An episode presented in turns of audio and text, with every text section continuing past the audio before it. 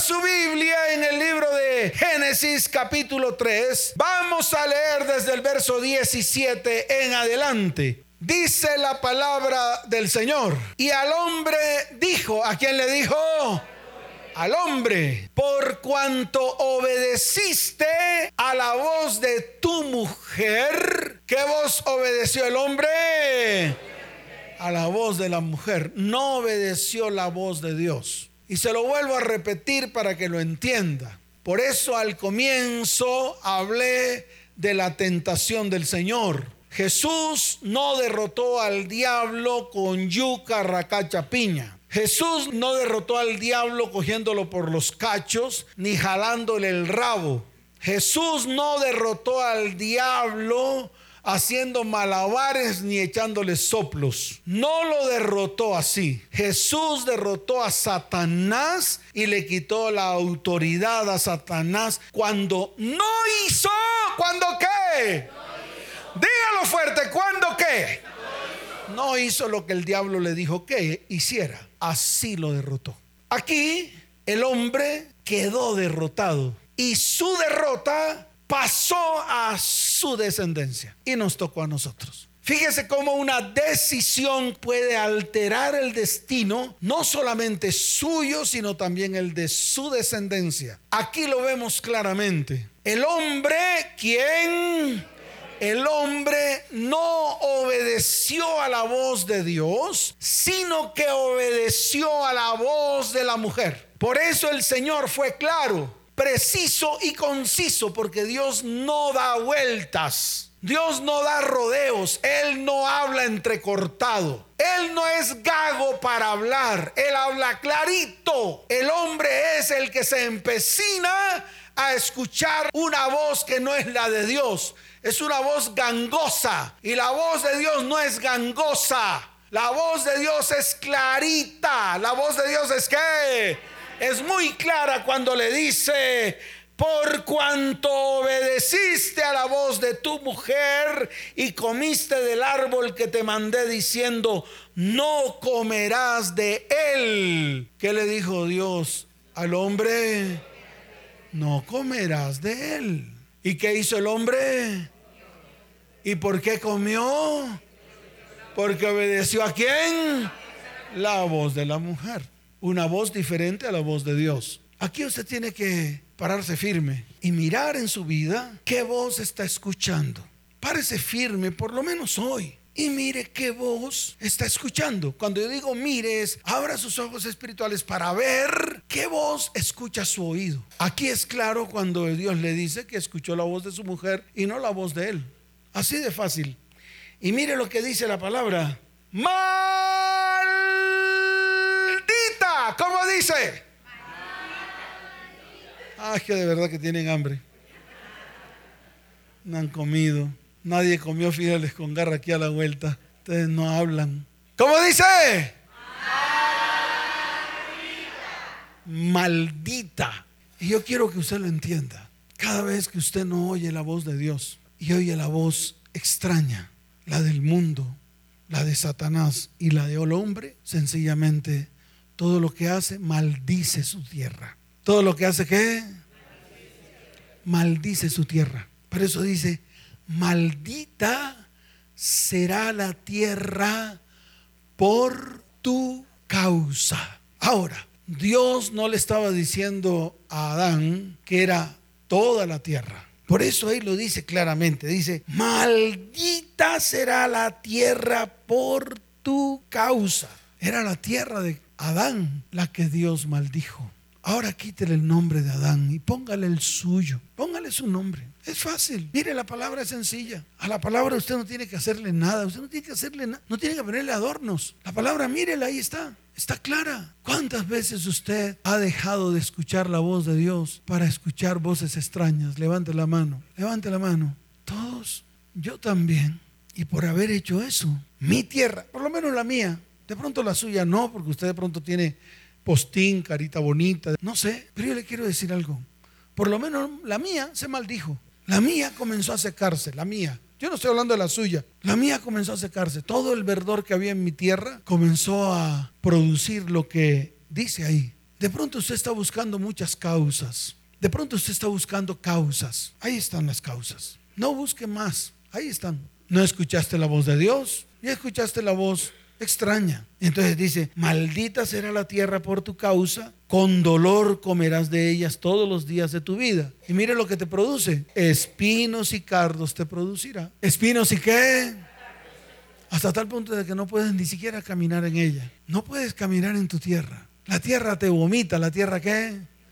Claro, la tierra te saca. Pregúntale a los hombres que están aquí, que han sido infieles, ¿qué les ha pasado si lo primero que le han hecho no es cogerle los motetes y tirárselos a la calle? La tierra lo vomita. Ya no son dueños de esa tierra. Ya dejaron de tener autoridad sobre esa tierra. Ya el que tiene autoridad sobre tu tierra es otro. Ya no eres tú. Por eso te pasa todo lo que te pasa. Ay, mi mujer ya no me ama. ¿Dónde vives? Pues ahí en la misma casa, pero en un cuarto aparte. Y a veces voy como el gato, miau. Pero mi mujer me rechaza, pastor. Ayúdeme. Si quiere le doy el teléfono para que usted la llame. Yo no voy a llamar a ninguno. Vaya y arregle su problema. Ahí está escrito espinos y cardos te producirá y comerás plantas del campo. Con el sudor de tu rostro comerás el pan hasta que vuelvas a la tierra, porque de ella fuiste tomado, pues polvo eres y al polvo volverás. Mire, algo que tú tienes que aprender hoy es que tú formas parte de la tierra. Tú eres tierra. Nosotros somos qué? Somos tierra. Pero la misma tierra que tenemos, esa misma tierra nos rechaza por causa de la maldición que se ha introducido a ella por causa del pecado. O en otras palabras, para que no suene como tan religioso, por causa de no haber escuchado la voz de Dios y comenzaste a escuchar otras voces. ¿Cuántos dicen amén? Entonces Dios siempre será un Dios de orden. Dios siempre será un Dios de qué? Claro. Entonces aquí es donde el cristiano patina. Aquí donde el cristiano rechina los dientes, no intente meter a Dios en su desorden. No intente meterlo en su desorden. No intente en medio de su pecado decirle, ay Señor, por favor ayúdame. No lo meta en su desorden. Dios no es alcahuete de su desorden. Dios no es alcahuete de lo que usted está haciendo mal delante de sus ojos. No lo meta, ni siquiera lo invoque. Es un error, es un error doctrinal, porque Dios es un Dios santo y usted está lleno de inmundicia. Es así de fácil. ¿Y cómo puede usted meter en medio de su inmundicia la santidad de Dios? No puede. Es por eso que usted termina diciendo, Dios no me escucha. ¿Cómo termina diciendo? Dios no me escucha. Es así de fácil. Y es por eso. Y no te va a escuchar. ¿Sabe por qué? Porque Dios es un Dios de orden. Él siempre nos da un mandato para que nosotros seamos obedientes. Y fíjese que a través de la desobediencia, a través de la que... Dígalo fuerte a través de la que de la desobediencia Dios se levanta para maldecir tu tierra por causa del pecado, de la maldad, de la iniquidad. Así de fácil. No maldice al hombre. No le dijo nunca a Adán, maldito serás tú, maldito eres tú. Le dijo, no, le dijo, maldito será la tierra por tu causa. Maldito será la que. Dígalo fuerte, maldito será la que. Así de fácil. Entonces lo primero que se maldice es tu tierra. Cuando tú manchas tu tierra con el pecado, la maldad, la iniquidad, lo primero que se mancha es la tierra. Cuando tú te levantas a cometer iniquidad, a comenzar a hacer lo que a ti se te da la gana, a comenzar a burlarte de la palabra de Dios, a comenzar a contrariar la palabra de Dios a través de lo que haces, sencillamente lo primero que se levanta es una maldición contra tu tierra. ¿Contra quién se levanta una maldición? Y termina entonces la tierra totalmente destruida. Termina la tierra totalmente ¿qué?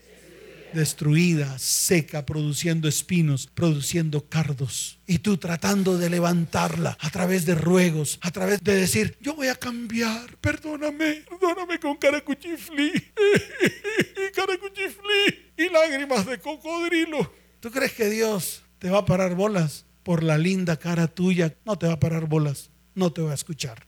Es así de fácil. Para que te pongas firme a partir de hoy y tomes decisiones. ¿Qué tienes que hacer?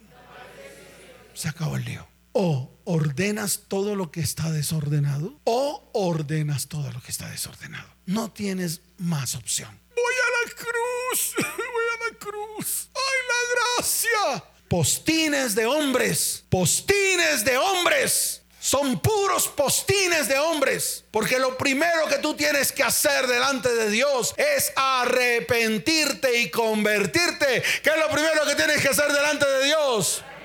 Claro, por eso Jesús lo dijo. Y antes de él, Juan el Bautista. Arrepentíos, como dijo Juan el Bautista.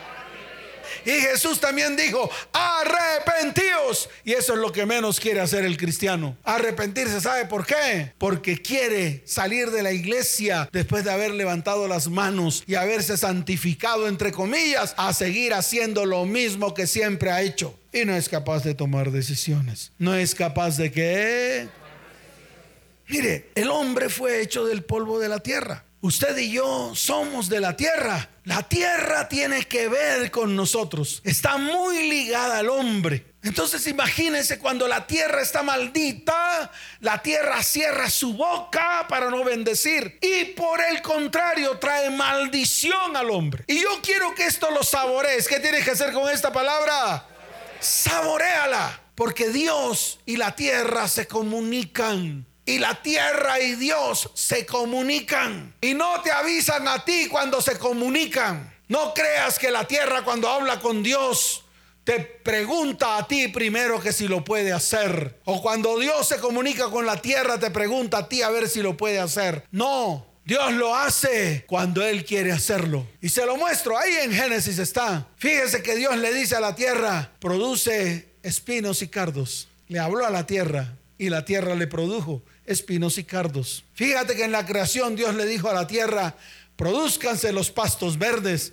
Y la tierra produjo pastos verdes. Fíjese que Dios le dio un mandato y una orden y le habló a la tierra diciendo, produzca todo fruto y toda planta, toda planta que nace de la tierra de fruto. Y así fue porque la tierra escuchó la voz de Dios. Hasta la tierra escucha la voz de Dios. Y nosotros, que fuimos creados por Él a su imagen y semejanza, no hemos sido capaces de escuchar la voz de Dios, ni siquiera de identificarla, ni siquiera de qué.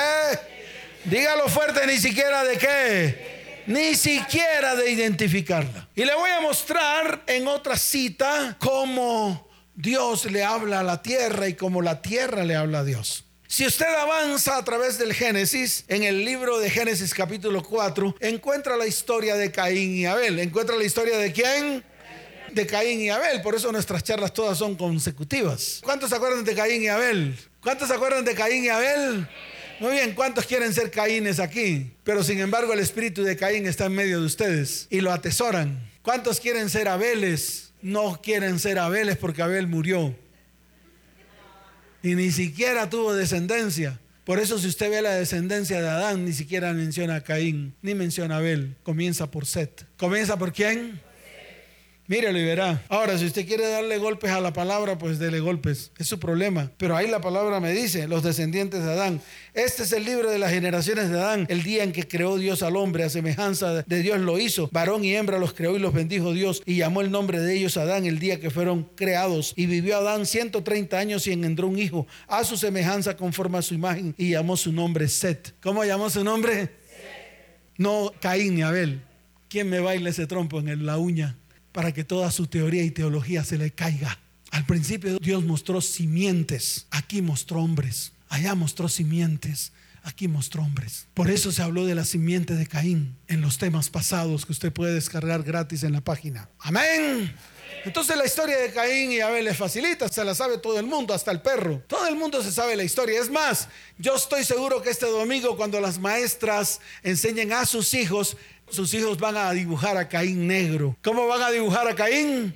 Negro. Pastor, fue que Caín mató a Abel por la ofrenda. No, Caín presentó una ofrenda de lo que él hacía. Yo no puedo presentar una ofrenda de lo que no tengo. Por eso yo le digo a todos ustedes, usted no puede diezmar con tarjetas de crédito. Usted no puede diezmar de algo que no tiene. Usted tiene que diezmar de lo que tiene. Entonces lo que hacen de que pasan el datáfono para que usted pague con tarjeta de crédito es una burralidad espiritual. Se ve que todo tiene su fundamento espiritual. Y eso es lo que la iglesia cristiana no quiere entender. Caín no podía ofrendar algo de lo que no tenía. Por eso ofrendó lo que tenía. O sea, la ofrenda de Caín fue correcta. Que Dios la miró diferente fue otra cosa. ¿Por qué? No por la ofrenda en sí, sino por el corazón que tenía Caín, lo que había en el corazón de Caín. Esto le tiene que quedar claro. Y dice la palabra que Dios se le presenta a Caín y le habla. Y le habla para decirle, hombre Caín, tranquilo, no te preocupes, que no decaiga tu, tu semblante, tranquilo, quédate quieto, tranquilo. Paz, paz para ti, Caín. Pero Caín no paró bolas. Había en él una simiente, era una simiente del mal. Y esa simiente del mal lo llevó a tomar a Abel y a decirle, demos una vueltica al campo. Todo esto es concatenado, es lo mismo. Lo que pasó allá en Génesis es lo que pasa hoy en día aquí. Es lo que pasa hoy en día en la vida de los cristianos. Es lo que pasa hoy en las iglesias. Es lo mismo, la misma historia. Y pasa lo mismo. El reflejo de todo lo que está escrito en la Biblia es el reflejo de lo que te pasa a ti y me pasa a mí. Es el diario vivir. Caín le dice a Abel, vamos a dar una vueltica, coge a Abel y lo coge y lo levanta a Balín. ¿Lo levanta qué?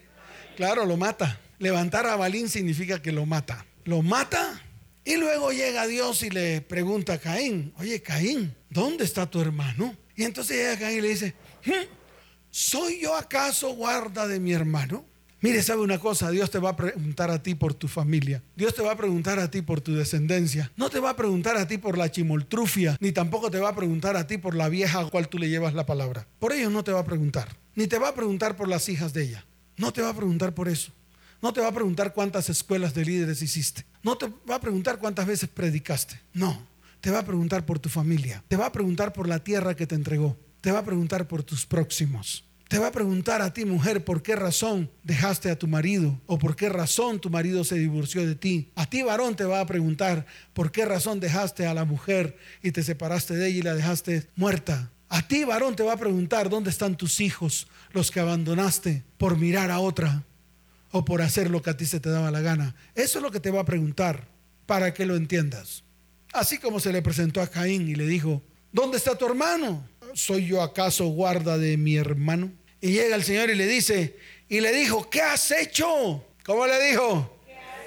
Y aquí es donde la tierra habla. Le habla a Dios. La voz de la sangre de tu hermano clama a mí desde la... Ahí está la tierra hablando. Mírelo, para que usted lo vea.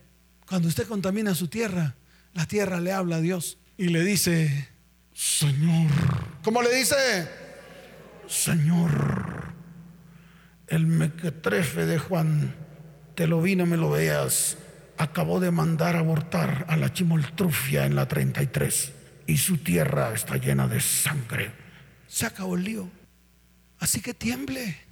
La iglesia tiene que temblar en este tiempo. La iglesia tiene que tomar decisiones en este tiempo. La iglesia tiene que aprender. La iglesia no se puede quedar sentado. La iglesia no se puede quedar en diversiones, en shows, porque Dios está hablando claro.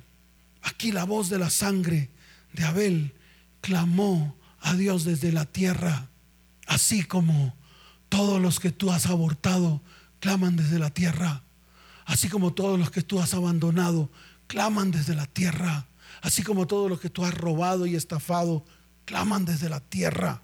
Así como todos los que tú le has hecho chanchullo, claman desde la tierra. Así como todos los que tú has traicionado, claman desde la tierra. Y Dios oye la tierra el clamor. Dios oye el gemir. Dios oye el qué el gemir de la tierra, de toda la maldición y de toda la maldad que hay en medio de ella, por causa de los hijos de Dios que aún no se han convertido a Él, de los postines, de los mascarudos, de ellos. Dios oye la tierra de ellos, cómo se está destruyendo la tierra de los cristianos de hoy, cómo se destruyen familias, hogares, descendencias, y el cristiano sentado en una silla.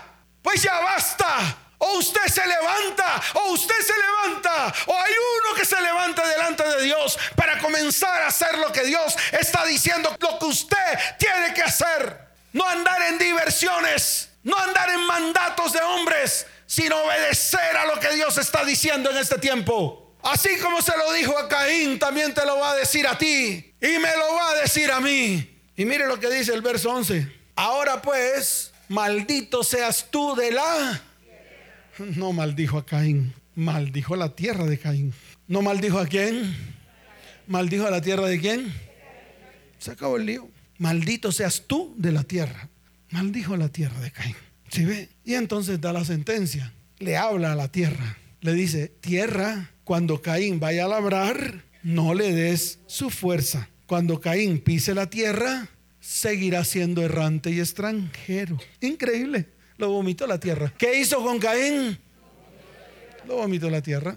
Así como a muchos aquí lo ha vomitado la tierra. Es que yo quiero que haya uno valiente que se ponga los calzones bien puestos y digan si es verdad o no que lo vomitó su propia tierra. A ver quién se va a levantar. Uno solo ahí como para que dé testimonio. ¿Qué le pasó a usted? Me puse a hacer lo que no tenía que hacer y mi tierra me vomitó. Un día casi que le sacan las maletas a la... Ah, se las sacaron. ¿Cómo, cómo? Dígale, dígale a ellos para que ellos entiendan. De pronto a ellos no les pasó. De pronto al que está allá no le pasó. Mira ese que está ahí, de barbita. El día que de corazón nosotros identifiquemos lo que hicimos, sea malo o sea bueno, y lo llevemos a los pies de Cristo, ese día va a empezar la liberación. Pero yo sé que a muchos acá de pronto no les gusta, no les incumbe, no toman decisiones. Y por eso es que estamos como estamos y por eso es que seguimos en el mismo lodazal. Cuando Dios escucha y ve nuestro corazón, ahí Él empieza a formar esa identidad cristiana para nosotros poder seguir. Yo sé que es duro, es durísimo. Es durísimo tener muchas cosas en la vida, materiales, y de un momento a otro no tener absolutamente nada. Y además con las maletas en la calle. Y además con las maletas en la calle, cuando tu esposa te mira mal, cuando tu madre te mira mal, cuando tus hermanos te miran mal. Y tu hijo. Te señalan. Y más aún cuando un bebé o un hijo de 20, 30, 40 años te mira por culpa tuya, ahí es donde ya tocaste eh, tierra, tocaste lodo, y ahí es donde tienes que empezar a tomar decisiones. Lastimosamente, así es. Así es. Se acabó el lío. Y eso es lo que le ha pasado a muchos acá. Un día me pasó a mí. Un día me voltearon la. Me voltearon. Mi, mi mujer preparó eh, su pierna, me puso de nalgas y me pegó una patada que me mandó fuera de la casa. Ya. Me vomitó la tierra. Y no solo me, me dio la patada, además de eso vomitó muchas cosas encima de mí. Maldito, me arruinaste la vida, eres un desgraciado, un infeliz, un hipócrita, un mentiroso, un maldito, un, y un, y un, y un. Agrégale todo eso, puro vómito. ¿Puro qué? Entonces no es mentira lo que digo. Entonces no es mentira lo que le digo a la iglesia. Porque yo sé que a muchos aquí que no quieren hablar por cobardes. Son cobardes. Tienen calzones pero se les escurre. Así como a mí, mire. ¿Te vomitó tu tierra? Me vomitó la tierra, pastor. ¿Cuántas mujeres tenías? Tres mujeres. Tres. ¿Y qué pasó con su mujer? Eh, me abandonó. No, te abandonó, no, deja ese soquete. ¿Qué tal este soquete? Me vomitó. ¿Te sacó a patadas? Me sacó a patadas y perdí mi hogar, perdí... Eh, el amor de dos niños el amor de mis dos hijos, eh, destruí mi empresa, la economía y por no aceptar. Ahí está. ¿Y hoy estás como? ¿Arrepentido o no? Arrepentido y derrotado. ¿Quieres que se vuelva el tiempo atrás o no? Total. Quiere que se vuelva el tiempo atrás. ¿Lo está viendo? No estoy predicando mentiras. Yo no predico basura predico lo que dice la Biblia y lo aplico al cristiano, normal, al cristiano. ahí está. Y así como él, como Alonso, yo le digo Richard de cariño, muchos de los que están aquí y muchos de los que están allá. O sea, de los que están detrás de la radio, que sé que van a escuchar y le va a crujir los dientes porque eso es lo único que saben hacer los cristianos. Les cruje los dientes y comienzan a criticar los bellacos, sabiendo que Dios les está hablando directo. Y no voy a borrar un ápice de la charla, porque o el cristiano reacciona y hace lo recto delante de Dios, o reacciona y hace lo recto delante de Dios. ¿Cuántos dicen amén? ¿Cuántos dicen amén? Dele fuerte ese aplauso al Señor.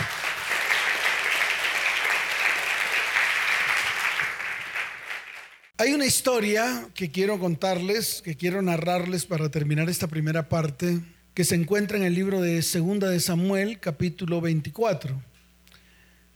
Si quiere no abra la Biblia, yo le voy a hacer el relato para que usted entienda una vez más que todo lo que usted haga mal delante de los ojos de Dios tiene sus consecuencias. Que todo lo que usted intenta hacer mal delante de los ojos de Dios, todo tiene su consecuencia, a no ser de que se arrepienta, a no ser de que tome acciones, a no ser de que tome decisiones.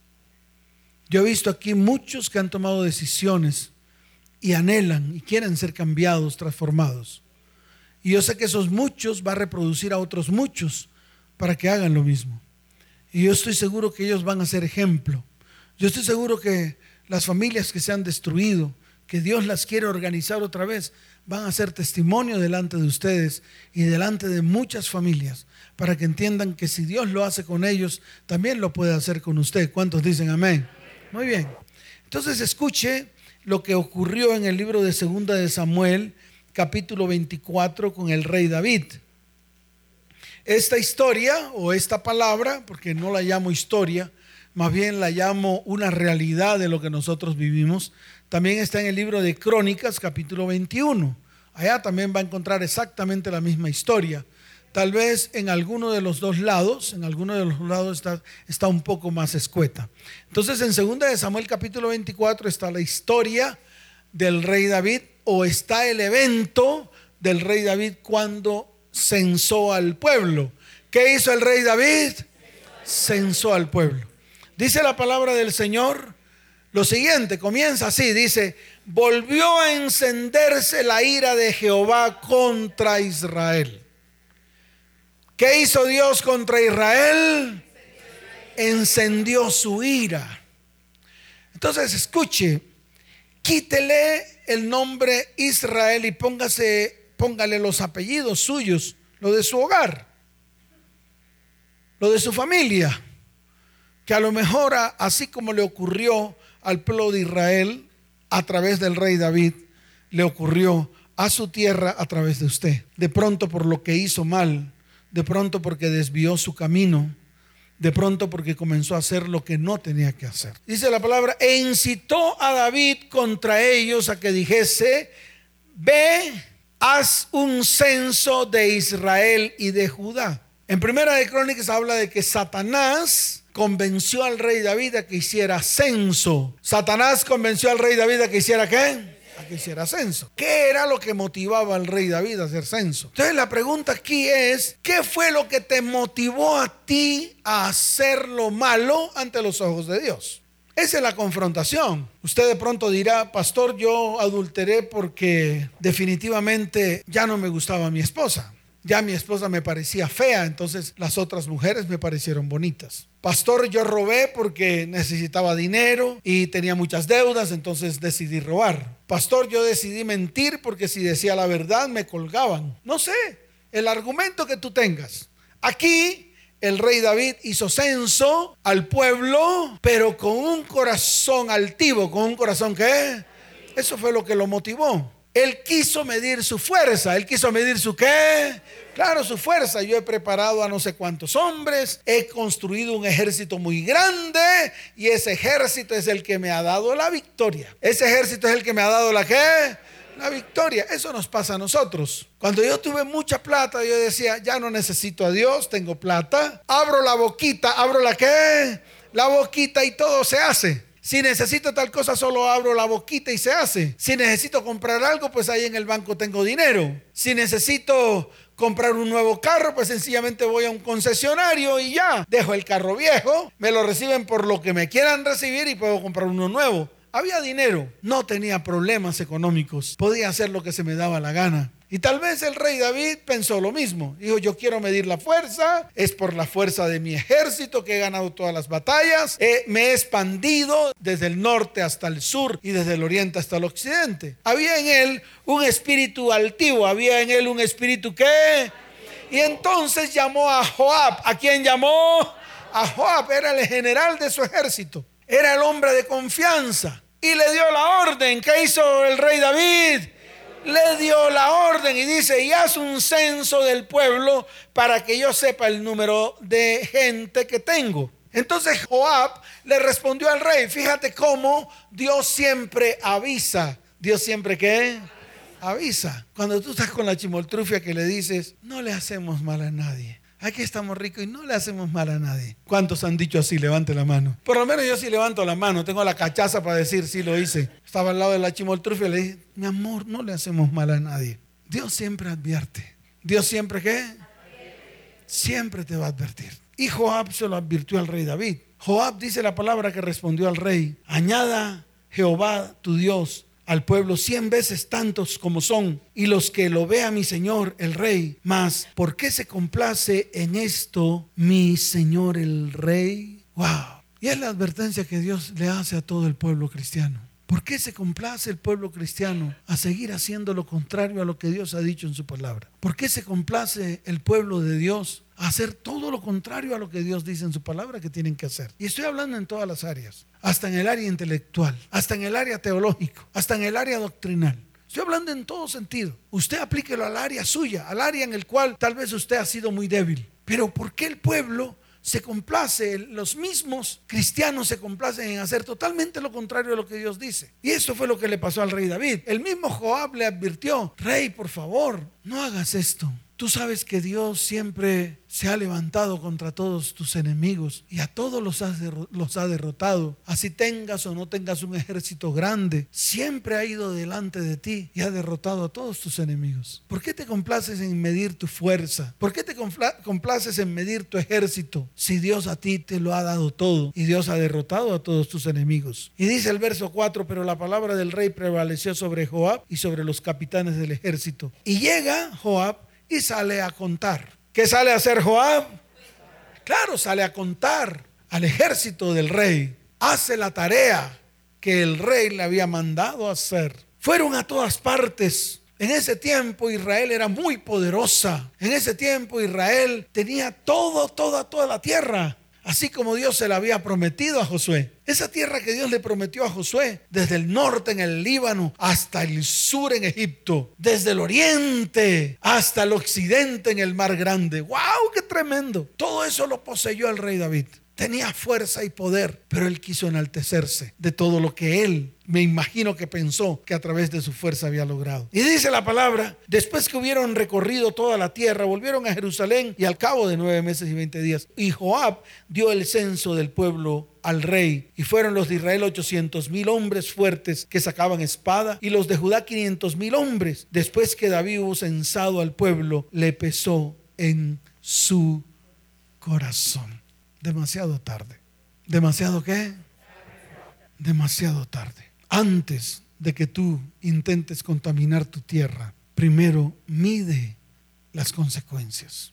Primero detente y mide las consecuencias. Y eso fue lo que Joab le dijo al rey. Dijo, no lo hagas. Piensa primero, mide las consecuencias. Hoy Dios te lo está diciendo a ti. Antes de contaminar tu tierra, antes de colocar maldad, maldición, sangre, antes de que la tierra se contamine, primero mide las consecuencias de lo que vas a hacer. Dice la palabra que a David le pesó en su corazón y dijo David a Jehová, yo he pecado gravemente por haber hecho esto, mas ahora, oh Jehová, te ruego que quites el pecado de tu siervo, porque yo he hecho muy neciamente. Esto es lo que hacen los cristianos. Van con cara de cuchiflí, van con cara de qué? Dígalo fuerte con cara de qué. Así, levanten las manos, ven un poco de viejas allá saltando y cantando. Uh, uh, uh, el payaso con ellas también cantando y danzando. Y ya con eso creen que ya el pecado se les borró. Fíjate que el rey David fue ante Dios. Y él tenía un corazón conforme al de Dios, así que no se compare con él. Nadie se puede comparar con el corazón del rey David, que era un corazón conforme al corazón de Dios. Él fue delante de Dios. Y así como usted hace tal vez cuando va a la iglesia, Señor, perdóname. O como cuando va a los retiros espirituales gastando 400 mil barras. Así hace. Llora, chilla, parece una cabra. Ve, ve, creyendo que Dios le va a escuchar. Y así fue el rey David. Mire lo que dice la palabra para que usted lo vaya entendiendo. Para que usted por primera vez en su vida se apriete bien los calzones y sepa y por la mañana cuando David se hubo levantado, vino palabra de Jehová al profeta Gad, vidente de David, diciendo, ve y di a David, quitemos el nombre de David, borra el nombre de David, póngase el suyo. Y le dijo, ¿quieres que te vengan siete años de hambre en tu tierra? ¿O que huyas tres meses delante de tus enemigos y que ellos te persigan? ¿O que tres días haya peste en tu tierra? Pregúntale a tu hija qué quiere. Pregúntale. Y dile, hijita, ¿qué quieres? ¿Siete años de hambre? ¿O quiere que tus enemigos te persigan por tres meses? ¿O quieres que venga la peste sobre tu tierra? A ver si por lo menos se embolsa. A ver si por lo menos se pone un pañal de la diarrea que le va a dar. Y habló con el dulce cantor de Israel. ¿Con quién habló? Con el dulce cantor de Israel. Si ve que tienen que tomar decisiones, si ve que la vida no es un juguete, si ve que el cristianismo no es el cristianismo barato, Dios lo hizo con el rey David, su siervo. ¿Tú crees que no lo va a hacer contigo? A mí me tocó los siete años. ¿A mí me tocó qué? Siete años. Nena, si yo no soy el ejemplo, no tengo autoridad para predicar. Por eso puedo predicar esto. ¿Saben por qué los otros no predican esto? Porque no son ejemplo. Pero yo soy ejemplo. Por eso tengo la autoridad. De las tres cosas, a mí me tocó la primera, siete años de hambre en mi tierra. No sé qué te ha tocado a ti. Todavía no me ha tocado, pastor. Apenas no me ha tocado. Entonces llega el Señor y te dice, piensa ahora y mira que responderé al que me ha enviado. Piensen ahora y díganme ustedes a mí que vas a responder al que me envió a decirles a ustedes esto. ¿Qué quieren? De las tres, ¿qué quieren? Pastor, llevo dos y no quiero más, no quiero más. ¿Qué hago? ¿Qué hago? ¿Qué hago? Pastor, llevo tres meses que me persiguen los deudores, los chepitos van a mi casa, me llaman, la tarjeta tal, la tarjeta pascual, te persiguen por todos lados. ¿Cómo quiere que se lo muestre, iglesia? ¿Cuántos llevan? Muchos con enfermedades, peste en su casa, violencia en su casa, maledicencia en su hogar, maledicencia con sus hijos, discusiones, peleas y contiendas. Entonces sí digo la verdad. ¿Por qué? Porque la verdad no es la que sale de la boca del hombre, la verdad es la que sale de la boca de Dios. Y no tengo que inventarme nada. Entonces si es necesario que nuestra tierra sea sana. Si es necesario que nuestra tierra qué? Y Dios quiere comenzar a partir de hoy. Sí, solo sí, usted toma la decisión correcta. ¿Cuántos dicen amén? Dele fuerte ese aplauso al Señor. Colóquese en pie.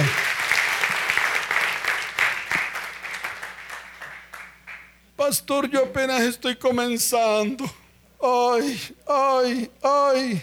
Pues va a tener que seguirse lamentando. Va a tener que seguirse lamentando. Hasta el día en que de verdad tome la decisión. Hasta el día en que de verdad se coloque sus calzones bien puestos. Hasta el día en que de verdad se coloque delante de Dios. Y coloque todo esto delante de Él y le diga, Señor, reconozco. Señor, ¿qué? Solo eso reconozco. Y después decirle, Señor, me arrepiento. Señor, ¿me qué? Me arrepiento. ¿Alguno de los que están aquí quiere alguna de estas tres cosas? Ah, muy bien. Entonces, como no quieren alguna de estas tres cosas, entonces qué bueno es colocarnos delante de Dios. Y qué bueno es que Dios comience a orar en nuestras vidas. Y qué bueno que la promesa que está en el libro de Job, capítulo 5, comience a cumplirse en nosotros. Qué bueno que segunda de Crónicas, capítulo 7, verso 14, comience usted a aplicarla. Pero de la manera correcta, como es, como está escrito. ¿Cuántos dicen amén? Cierre sus ojos, levante sus manos al cielo. Levante sus manos al cielo. Mire, Dios trajo una promesa para esta casa. Y dijo que todo aquel que viniera a este lugar, todo aquel que viniera a este lugar con un corazón dispuesto, levantando sus manos al Señor, Dios escucharía desde este lugar y sanaría su tierra. Así de fácil. La misma promesa que está en Segunda de Crónicas capítulo 7, verso 14. Levante su mano derecha y dígale, Señor, hoy me humillo delante de ti. En este lugar, hoy me humillo delante de tu presencia. En este lugar. Porque en este lugar tu nombre es invocado. Y hoy levanto mi voz en oración. Hoy busco tu rostro. Hoy tomo la decisión de convertirme a ti de convertirme de mis malos caminos. Señor, hoy coloco delante de ti todo lo que he hecho mal delante de tus ojos. Señor, tú prometiste que si veníamos a este lugar y nos arrepentimos y clamamos y levantamos nuestra voz en oración y nos convirtamos de nuestros malos caminos, entonces tú oirás desde los cielos, tú perdonarás nuestros pecados y tú sanarás mi tierra.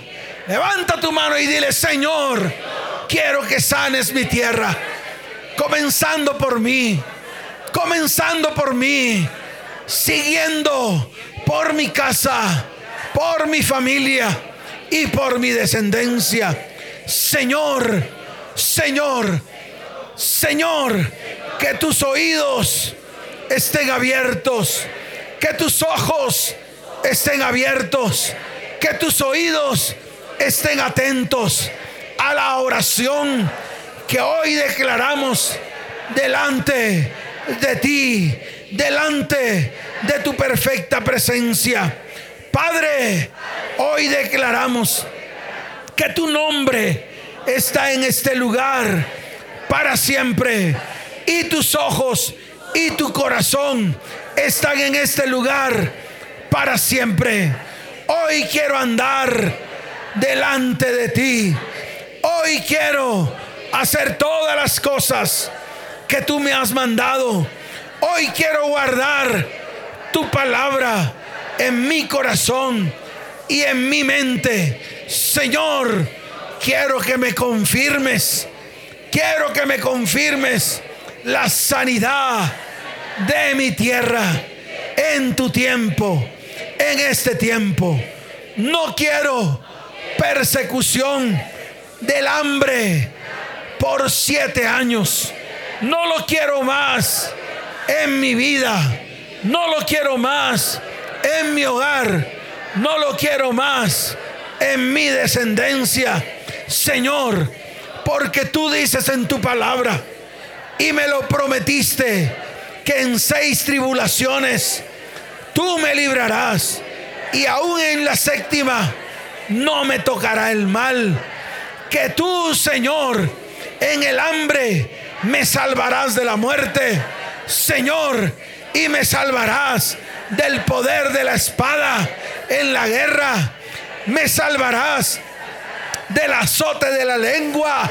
Señor, no temeré la destrucción cuando viniere, porque de la destrucción y del hambre me reiré y no temeré a las fieras del campo, pues aún con las piedras del campo tendré mi pacto y las fieras del campo estarán en paz conmigo. Señor, habrá paz. Diga, habrá paz en mi casa, en mi hogar y en mi descendencia. Visitaré mi morada, visitaré mi casa y nada me faltará. Señor, mi descendencia será mucha, será bendecida. Mi prole será como la hierba de la tierra.